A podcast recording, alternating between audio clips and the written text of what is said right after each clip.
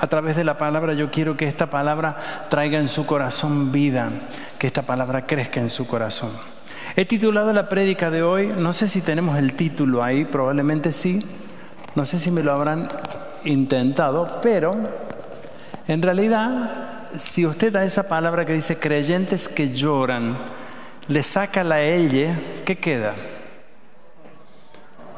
Creyentes que oran. Vamos a ver esa ambigüedad, vamos a ver justamente esto que quedó también, yo lo saqué de una de las líderes en la iglesia de Erlangen, Poliana es una excelente líder, es brasilera y tiene allí un grupo de oración y ella se dedica a justamente esto, a orar por aquellos que lloran.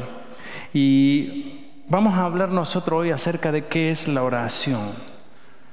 Y creo que estoy seguro que si usted me escucha y si usted reflexiona sobre este tema, va a tener hoy una herramienta nueva en su vida que le va a inspirar.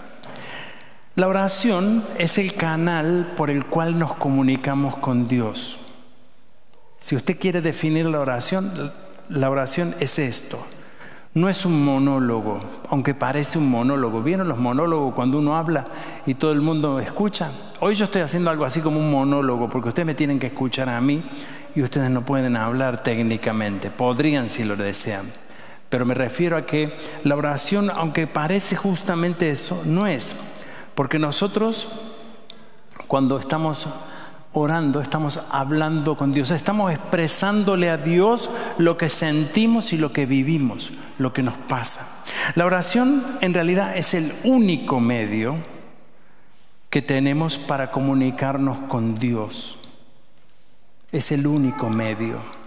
Es decir, de manera personal y exclusiva con Dios, cuando queremos hablar con Dios, lo tenemos que hacer y lo podemos hacer a través de la oración.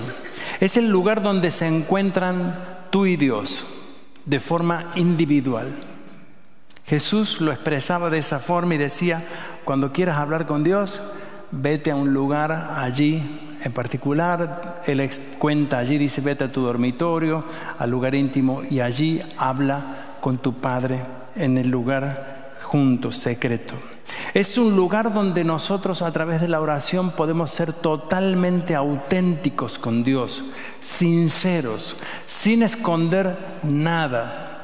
Porque cuando nosotros vamos a la presencia de Dios, nosotros tenemos esta libertad.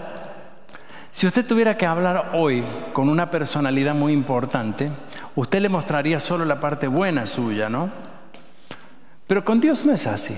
Cuando nosotros hablamos con Dios podemos ir de forma libre, abierta. La oración es lo que nos acerca a Dios en realidad. Es un momento para estar a solas con Dios. Y cuando digo esto, lo digo con mucho respeto. Espero no ofenderle a usted ni ofender a nadie en este sentido, pero tenemos que decir concretamente que la intensidad de la oración muestra la intimidad que tenemos con Dios. Es decir, si usted lo traslada esto a una relación con su pareja o con amistades, la relación intensa que hay, diálogo, comunicación, si no hay una comunicación fluida, la relación es superficial y puede llegar a ser muy superficial en cuanto a la relación con Dios. Juan capítulo 16, 24 dice, hasta ahora nada habéis pedido en mi nombre, pedid y recibiréis para que vuestro gozo sea cumplido. Es decir, cuando nosotros oramos, Jesús aquí nos hace una invitación increíble. Pidan y para cuando ustedes pidan, Dios va a cumplir vuestro pedido. A mí me llamó la atención esta oración porque se supone, se supone que el pueblo de Israel, los discípulos, conocían lo que era la oración, pero aparentemente no tenían una vida de oración muy profunda. Incluso hasta el punto que le dijeron al Señor Jesús, Señor, enséñanos a orar. ¿Cómo tenemos que hacer para orar? Es decir, eh, ¿cuáles son las palabras con las cuales nos tenemos que dirigir a Dios? ¿De qué forma lo tenemos que hacer? La oración siempre va a producir un gozo en nosotros. La oración siempre va a tener un efecto en nuestra vida. Por eso muchos dicen, y es verdad, la oración tiene un efecto terapéutico. ¿Por qué digo esto? Porque la oración no es un solo petitorio donde yo me arrodillo y digo, bueno, ahora necesito esto, esto, esto, esto, sino que la oración se entiende como un canal de comunicación. Es cierto que nosotros tenemos problemas, claro, y que a través de la oración expresamos nuestros problemas. Tenemos, pedimos a Dios. Es decir, esto es real, pero la oración es más importante que un petitorio. La oración es más importante que una lista de cosas. Señor, necesito un nuevo trabajo, necesito esto, necesito lo otro. Señor, ayúdame porque tengo este problema, este problema, aquí, allá. La oración se ha convertido como en un formulario muchas veces de reclamos a Dios. No es extraño que muchas veces las personas oren pura y exclusivamente frente a una necesidad. Está bien, Dios así lo dijo, lo leí hace poco, Jesús decía, pidan y van a recibir, el canal está abierto, eso se puede hacer. Dios no dice pidan como yo quiera, ni tampoco Dios pone las condiciones, sino que Dios dice pidan. Pero si nosotros solo utilizamos la oración para el pedido, no vivimos en realidad una comunión con Dios, una comunicación con Dios. Jesús, para tomar una decisión, una de las decisiones más importantes de su ministerio, que fue escoger a sus doce discípulos, oró toda la noche, toda una noche orando. La decisión era muy importante, claro que sí. Y dice que en ese momento Jesús oró toda la noche. Y al día siguiente, luego de haber estado en la intimidad con Dios, de haber hablado con Dios, yo me puedo imaginar, Jesús debe haber dicho, Padre, ¿qué te parece a ti Pedro? ¿Qué te parece Juan? ¿Qué piensas tú de Judas Iscariote? ¿Crees que estas personas pueden acompañarme? Dame sabiduría para tomar esta decisión. Y creo que durante toda una noche orando a Dios, yo estoy seguro, no tengo ninguna duda de esto, que Dios puso en el corazón de Jesús el tomar la decisión correcta, incluso Judas Iscariote, porque la Biblia dice que estaba ya profetizada la función de Judas Iscariote en todo esto. Si le preguntamos al profeta Daniel por qué oraba tres veces al día, creo que tendrá muchos argumentos para decir. Entre ellos, para decir, bueno, iba a tener que estar en la boca de los leones, en el fuego consumidor. Un hombre de oración, un hombre que tenía una comunión con Dios, tenía la capacidad de saber que el peligro inminente al cual estaba expuesto no tenía mayor influencia que lo que tenía su comunión con Dios. Yo siempre me pregunto, ¿cómo, cómo hizo Daniel cuando le dijeron, abrieron la puerta del fuego o abrieron simplemente la, puerta donde estaba el foso de los leones. Yo me hubiese, no sé, aterrorizado. Daniel conocía el plan de Dios, sabía cuál era el plan de Dios. Tenía una relación con Dios tres veces al día, de forma permanente, concreta, sin ninguna interrupción, de tal manera que su vida de oración respondía a sus desafíos. Si le preguntamos a Jonás, ¿Por qué oró estando dentro de la boca del pez? Yo creo que estaría de más. La respuesta sería muy clara. Dice que en ese momento Jonás, cuando estaba en la boca del pez, oró a Dios.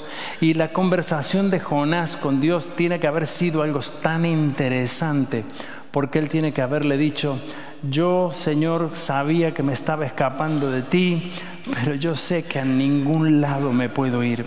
Muchas veces la oración nos lleva a situaciones como esta, pero también nosotros tenemos que saber que la oración no necesita ser una situación extrema, sino que la oración tiene en sí una función en nosotros, en nuestra vida. Dije al principio que la oración es terapéutica y es cierto, nos desahogamos, sacamos lo de que está en nuestro interior, lo presentamos a Dios. Orando comunicamos lo que nos está pasando, lo que nos ocurre. Al hablar con Dios descargamos las tensiones, encontramos guía, encontramos paz, encontramos consuelo. Por eso no es en vano que cuando oramos sentimos paz. No es una cuestión mágica. No es algo que ocurre porque así ocurre, es que es el momento en que nosotros nos conectamos con Dios. Una de las situaciones más interesantes en la vida de Jesús fue la oración que él tuvo en el Getsemaní. No sé si usted conoció al Jesús del Getsemaní. Lo expresa Mateo 26, 38. Esto le dice Jesús a sus discípulos. Vea la situación del maestro. Dice Jesús, mi alma está destrozada de tanta tristeza, hasta el punto de la muerte. Quédense aquí y velen conmigo. Jesús estaba en un estado de depresión tan profundo en el cual dijo, yo siento morir, estoy destrozado internamente. ¿Usted se imaginó a Jesús así? Creo que nos imaginamos, o tal vez tú y yo vivimos una situación en esta situación que decimos, estoy tan triste, estoy tan dolido que no sé qué hacer. Jesús se lo dice a sus discípulos, le pide a sus discípulos algo que, vea, si hay algo que tiene la función de la oración es acompañar, le pidió a sus discípulos que lo acompañaran en la oración, que velaran con él. Luego dice Jesús que él se adelantó un poco más, se inclinó rostro a tierra, se tiró de cuerpo a tierra, puso su rostro en la tierra así y oraba y decía, Padre mío, si es posible que pase de mí esta copa de sufrimiento, sin embargo quiero que se haga tu voluntad y no la mía. Saben que Jesús en la oración, más allá de su gran dolor, de su gran tristeza, de su gran pena, encuentra la respuesta. Dios le dice, Jesús, es necesario que camines por este camino. Jesús dice, yo sé, Dios mío, que esto no me gusta, no lo quiero, pero si es lo que tú quieres, yo tomo este desafío. ¿Saben que Jesús solamente en la oración encontró la respuesta a Dios de que Dios tenía para él?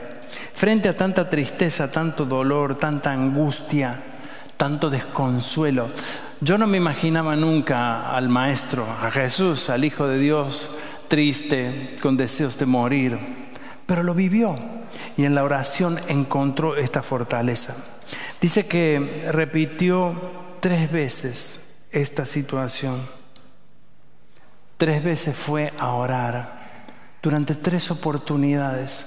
Probablemente la primera oración no llenó de su consuelo su corazón, pero necesito hacerlo. Y finalmente, luego de que sus compañeros de oración no le acompañaron como él hubiese deseado, dice que los discípulos, en vez de estar orando con él, se quedaron dormidos. Qué escenario, ¿no? Qué escena. No sé si alguna vez alguien te pidió que oraras por él y nos olvidamos, o nos quedamos dormidos de noche, decimos, no, me olvidé. A veces tomamos el compromiso de la oración de forma muy ligera y decimos, vamos a estar orando. Y realmente la pregunta es, ¿tenemos esta responsabilidad? Cuando nosotros oramos, entramos a una dimensión, la dimensión de Dios. Es allí donde nosotros podemos experimentar que Dios está cercano, que Dios está presente, que Dios está allí. En realidad tenemos que orar porque necesitamos orar para vivir. La oración puede cambiar toda situación en nuestra vida. Eso solo lo puede hacer la oración. Si nosotros pensamos que la oración es un acto de solo del equipo de oración de la iglesia, o de aquellas viejitas o viejitos que están en la iglesia, o de aquella gente que no tiene nada que hacer y dice que está orando, quiero decirle que no. Si bien hay muchas personas que oran, es cierto, pero la oración es una responsabilidad de todos. Es además una necesidad de todos. Y por sobre todo, no solo eso, la oración es la comunicación tuya, íntima, directa con Dios. Yo me imagino que hoy se pueden sorprender muchos de decir, ¿cuánto fue la última vez que oraste? Y quizás algunas personas puedan decir anoche, pero muchos no sabrán. Muchos han confiado en la oración de otros, que está bien, no está mal. Pero ¿dónde está tu relación con Dios? ¿Cómo hablas con Él? ¿Qué te dijo algo? Mucha gente dice, ¿cómo habla Dios? ¿Cómo puedo escuchar a Dios? Yo creo que de la única forma que nosotros podemos responder esta pregunta es conectándonos con Él. ¿Cómo debemos orar? Esta pregunta se le hicieron los discípulos a Jesús. En realidad la oración como tal es una expresión oral, por eso se llama oración. No es un pensamiento, la oración no es un buen deseo, la oración no es una oración escrita establecida. Si bien Jesús nos dejó el Padre Nuestro, una excelente oración, creo que si ustedes conocen la dimensión del Padre Nuestro, no sé si tendríamos valor de orarlo cada día, porque la dimensión del Padre Nuestro es demasiado profunda, es una gran responsabilidad. Cuando nosotros oramos tenemos que expresar con nuestra boca, tenemos que hablar con Dios, tenemos que sacarlo de adentro hacia afuera. Por eso cuando nosotros oramos debemos hablar de forma libre, concreta, sincera, sin protocolos. Dios no espera protocolos. Dios no está esperando que una oración comience así y termine de la otra manera. Si bien Jesús nos dijo, cuando oren, vayan al lugar allí que ustedes han decidido, a vuestro cuarto o donde sea, y allí hablen con Dios. Pueden decir esto y allí fue cuando Jesús nos dejó esta tremenda oración. Si bien la oración es un escenario donde nos encontramos con Dios, donde no solo pedimos y recibimos, sino también en la oración somos desafiados. ¿Recuerdan el Padre nuestro que dice, entre otras cosas, perdona nuestras deudas como nosotros también perdonamos a los que nos deben? Casi que estamos diciendo, si yo perdone, perdóname. Es una tremenda responsabilidad. No estamos diciendo, perdóname Dios, yo soy lo que soy, tú me conoces, perdóname como yo también lo hice. Por eso la oración nos equilibra, nos pone a la altura en la cual nosotros necesitamos estar. Frente a la oración, nosotros vamos a encontrar lo que somos, lo que podemos dar. Por eso debemos orar con determinación, debemos orar con fe, sabiendo que Dios está escuchando. Dios nos responderá siempre, siempre lo va a hacer. Dios nunca dejará de respondernos. A veces dice que sí, otras veces dice que no. Otras veces Dios dice, espera. Dame, hay tiempo, espera. Y nosotros no entendemos. Nosotros creemos que la oración es como un, pedido de Amazon. ¿Mm? ¿Vieron cuando decimos esto, clic, mándelo a mi casa y esperamos que Dios mande algún carrito de Amazon o de lo que fuese o de la empresa que a usted le guste? Eso no es la oración. Eso es en realidad hacer un pedido de algo que queremos para satisfacer un deseo propio personal o de alguna necesidad tal vez que pueda ser justa. La oración, por eso es nuestra primera fase de la oración, es nuestra comunión con Dios. Si una persona no tiene oración ni vida de oración, se puede decir que no tiene comunión con Dios. Perdón que lo diga así, pero esta es la realidad. Debemos saber, como dice Mateo 7:7, Pedid y se os dará, buscad y hallaréis, llamad y se os abrirá. Porque todo aquel que pide recibe y el que busca halla y al que llama se le abrirá. ¿O qué hombre de vosotros que si su hijo le pide pan le dará una piedra? ¿O si le pide pescado le dará una serpiente? Pues si vosotros siendo malos sabéis dais buenas dádivas a vuestros hijos, ¿cuánto más vuestro Padre que estás en los cielos dará buenas cosas a los que les pidan? No termina ahí, sigue. Así que todas las cosas que querráis que los hombres hagan con vosotros, así también haced vosotros con ellos, porque esto es la ley y los profetas. La oración nos educará a ser como nosotros esperamos que Dios sea con nosotros. La oración no nos va a dejar escapar a nuestro capricho, no será una respuesta solo para mí, sino que la oración afectará a todo mi entorno. Es sin duda una herramienta, es una herramienta poderosísima. Claro que sí.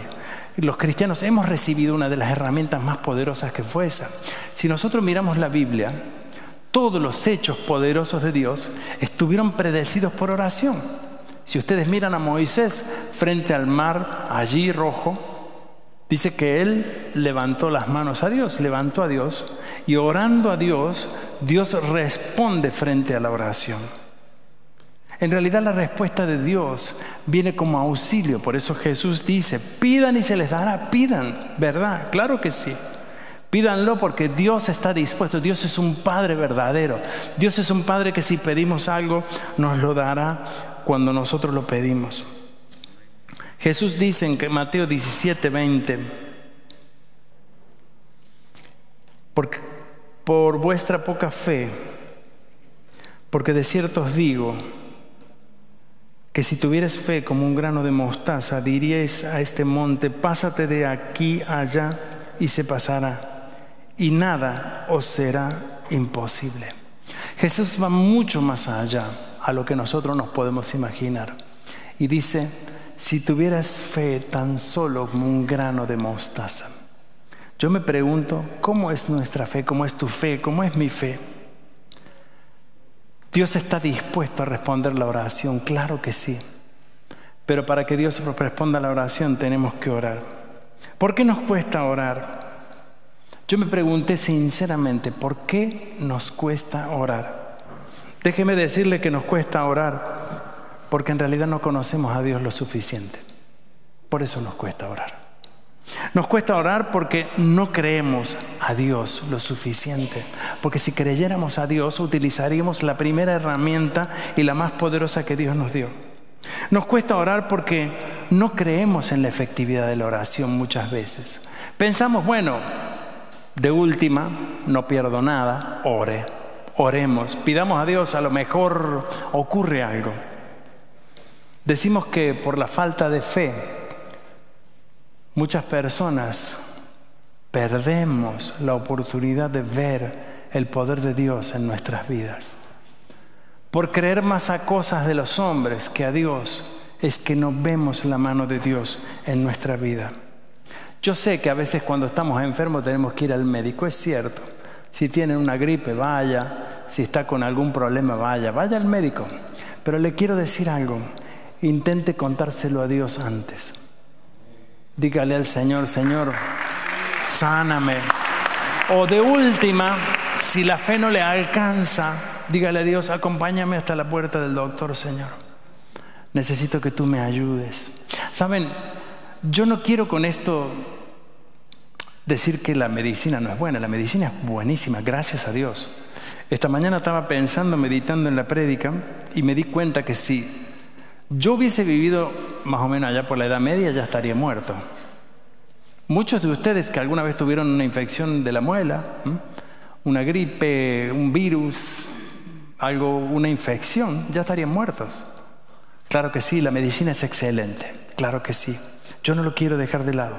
Pero quiero decir, no porque tengamos algo tan excelente, podemos minimizar el poder de Dios, podemos dejarlo como la última alternativa, sino ponerlo como la primera, sino comunicárselo a Dios, al menos eso, decirle, Señor, mira, esto me está pasando, Señor, esto me está ocurriendo. Yo creo que cuando nosotros abrimos este, este paso, este canal, Dios comenzará a obrar. No, no tengo la menor duda. Nos cuesta orar también porque no estamos acostumbrados a darle tiempo a Dios en nuestra vida. No estamos acostumbrados a darle tiempo a Dios en nuestra vida. El tiempo vale oro. ¿Mm? El tiempo vale oro. Nos parece mucho a veces antes de acostarnos orar. Nos da sueño. Sí, a mí también me da sueño si me pongo a orar en la cama, imagínense. ¿A quién no? Si me duermo mirando una película, imagínense orando, más rápido que mirando una película. Pero la oración no es un entretenimiento. La oración no es un film. Creo que hoy nos ponemos a ver un film que dura dos horas y quedamos con los ojos así abiertos. Sí. ¿Y por qué cuando oramos tres minutos comenzamos a, a perder la concentración? ¿Qué es lo que pasa con nosotros? No estamos acostumbrados a darle tiempo a Dios. Cuando Jesús estaba en Getsemaní con los discípulos, les dijo en su momento, en el momento que Jesús estaba angustiado, él sabía que iba a morir, sabía que en cuestión de minutos lo iban a arrestar y la arrestada implicaba un montón de cosas. Entonces vino a los discípulos y les dijo, era de noche, estaban cansados, estaba oscuro. ¿Pueden orar por mí? ¿Pueden acompañarme en este momento? ¿Y qué pasó? Dice que los discípulos Cuando Jesús se apartó, porque Jesús al apartarse dice, bueno, yo voy a hablar con el Padre, tengo que hablar con Él. Jesús tenía en la oración una prioridad, la comunicación con Dios era vital, era esencial para su vida. Y cuando se aleja, hay unos pasos, unos metros. Quienes estuvimos en el Getsemaní vimos qué, qué lugar maravilloso que es. Dice que volvió y los discípulos estaban dormidos. Y les dijo, ¿no me pudieron acompañar un ratito, chiquito así? Duérmanse, ya está. Dios ya me respondió. La oración es un ejercicio de fe en el que hacemos poniendo nuestro esfuerzo, nuestro empeño, nuestra fe. Por eso orar por otros es una función fundamental en la vida del creyente. Orar por otros es lo que nos manda la Biblia. Dice Santiago 5, capítulo 5, pero en verso 16, confesad vuestras ofensas unos a otros y orad unos por los otros para que seáis sanados. La oración eficaz del justo puede mucho. Orad los unos por los otros. ¿Qué significa esto? La Biblia misma dice, y lo dice aquí en el libro de Santiago, que cuando no tenemos la fuerza suficiente, necesitamos que otro ore por nosotros. ¿Necesitó alguna vez la oración de alguien? ¿La experimentó alguna vez? La oración es una intercesión, no es egoísmo puro para mí. Oro cuando yo tengo una necesidad o busco oración cuando tengo una necesidad. La oración es también una responsabilidad que Dios ha dado a la iglesia, a su cuerpo. Cuando nosotros oramos, estamos intercediendo a Dios. No es que Dios espera que repitamos 50 veces una cosa. Yo creo que Dios se quiere asegurar de que nos conectemos con Él. Por eso ha establecido la oración como algo importante en nuestra vida. Orar por otros es interceder por otros. En este momento como iglesia estamos orando por George. Los que hemos ido a visitar a George al hospital sabemos que él está en coma, no puede orar. ¿Cómo podría decir él, Señor, ayúdame? Es nuestra responsabilidad, es nuestro deber, es nuestra tarea orar por él. Yo siempre cuento y le digo a mi esposa que el día cuando yo estuve en el hospital hace ya más de ocho años, y cuando yo me desperté después del coma, igual que George, en la misma situación que George, lo primero que yo vi fue una persona que me dijo, la iglesia, muchas iglesias en todo el mundo están orando por ti. Eso fue lo que yo escuché, lo primero que escuché. Fue lo primero que percibí, sabiendo que otros intercedían por mí, sabiendo que otros oraban por mí. Qué importante fue eso para mí, solo yo se lo puedo decir, ustedes no saben. ¿Cuán importante es para ti que otro ore? Creo que lo vas a experimentar en el momento en que más dificultades en la vida estés viviendo. Orar por otros es ayudar a llevar el dolor de otros, es acompañarles. Orar por otros es clamar a Dios por misericordia. No siempre la oración es un pedido que baja algo económico a nosotros que necesitamos. También cuando necesitamos perdón, no tenemos palabras para expresarlo, pero la oración nos ayuda. Orar por otros es poder ver el poder de Dios en otros, en nuestra vida. Orar por otros es hacer lo mismo que Jesús hizo por nosotros. Y esta es una de las cosas más hermosas. Jesús, estando allí en el mismo Getsemaní, en ese momento de dolor, Jesús ora y dice, yo no te pido solamente por estos, esos que se habían quedado dormidos ahí, sino te pido por los que han de creer. Jesús oró por tu vida y por la mía. ¿Sabes lo que eso significa? Es algo maravilloso saber que Jesús ocupó su tiempo por alguien que ni siquiera existía en ese momento, pero que Él conocía, que Él sabía que existíamos. Orar por otros es participar en el plan de Dios. Nuestra oración puede ayudar a otros y orar por otros es también un privilegio que Dios nos da. Hermanos, ¿somos creyentes que lloran o creyentes que oran? ¿Son nuestras oraciones simplemente llantos de dolor, necesidades físicas, económicas, eh, laborales? A ver, ¿qué más? Hay tantas cosas por las que uno tiene que pedir. Tengo un problema para un trámite, necesito esto, necesito lo otro. Y ahí nos acordamos, llamamos a Eusita, a Yolanda, a los líderes de oración, y se llena de, de pedidos. Creo que debemos tener miles de pedidos. Hay una caja en nuestro ministerio de oración, una caja así.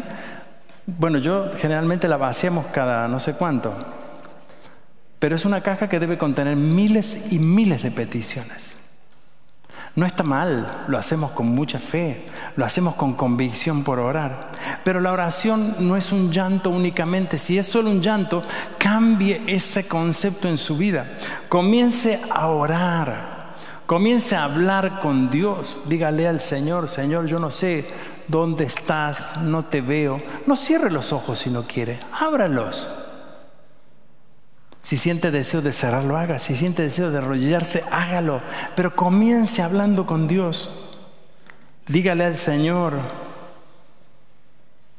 quiero conocerte, muéstrate a mí. Ayúdame, Señor. Guíame, Padre. Llévame por el camino correcto. ¿Saben una cosa? La oración abrirá una dimensión sobrenatural. La oración es un clamor, es un grito de libertad. Cuando oramos y decimos, Señor, en el nombre de Jesús quiero ser libre. Usted está clamando a Dios, está rompiendo cadenas que le atan. La oración trae esto.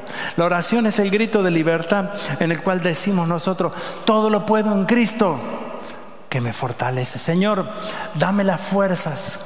Jesús, ¿qué hizo frente a la cruz?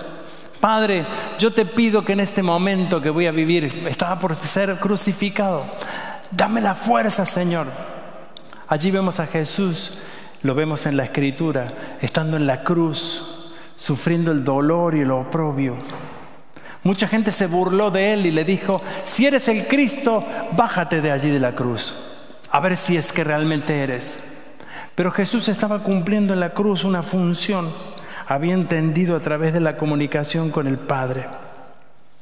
La oración es una fuente de vida. La oración desata el poder de Dios. La oración nos lleva a una nueva dimensión. Por eso yo quiero en este domingo que nosotros oremos aquí en la iglesia. Yo quiero que si usted nunca ora, hoy pueda orar. Hoy pueda comunicarse con Dios. Y le quiero plantear algo, si usted me quiere acompañar. A mí me gustaría que nos juntemos de dos o tres personas. Allí, si quiere con su familia, si quiere con alguien que tenga al lado, donde quiera. No hace falta, no se sienta incómodo ni se sienta eh, que tiene que obligadamente hacerlo. Pero yo quiero hoy que nosotros como iglesia oremos. Vamos a pedirle al Señor por aquellas cosas que tú quizás en este momento quieras compartir en el grupo en tu familia. Vamos a orar a Dios por George, que él está, hoy lo están despertando, que el Señor traiga sanidad plena y completa a su vida. Este jueves cuando lo fui a visitar y las veces que he ido a visitarle le dije, George, te vengo a decir en nombre de la iglesia que estamos orando por vos y vamos a sacarte de este lugar en el nombre de Jesús. Se lo dije en nombre de todos ustedes. Vamos a sacarte en el nombre de Jesús, George. Vengo a comunicarte que tu iglesia está orando por ti. Y hermanos, yo no quiero mentir. Quiero que lo hagamos hoy. Así que les voy a pedir en este momento, cierren un momento sus ojos, solo un momentito. Luego vamos a formar estos grupos. Y yo quiero que usted en este momento Diga esas primeras palabras a Dios que usted siente en su corazón. Esas pocas palabras. Dígale lo que usted siente. Si tiene necesidad, salude a Dios. ¿Cómo empezamos una conversación? Qué cosa difícil. Pero con Dios tiene que ser totalmente natural. Dígale, Señor, muéstrate a mi vida. Abra su corazón a Dios. Él está listo y dispuesto hoy para manifestarse en su vida y en la mía.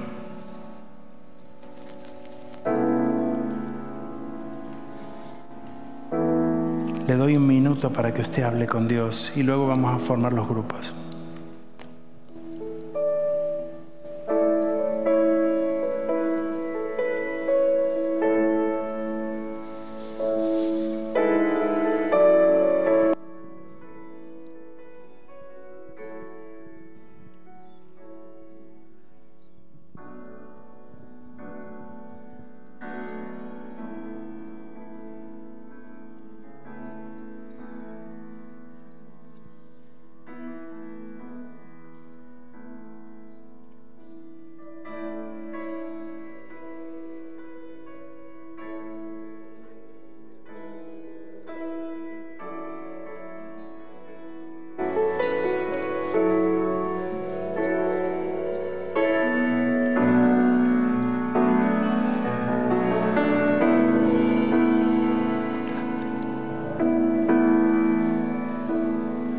Yo le pido ahora que si tiene una persona a su lado, creo que tres es mejor que dos.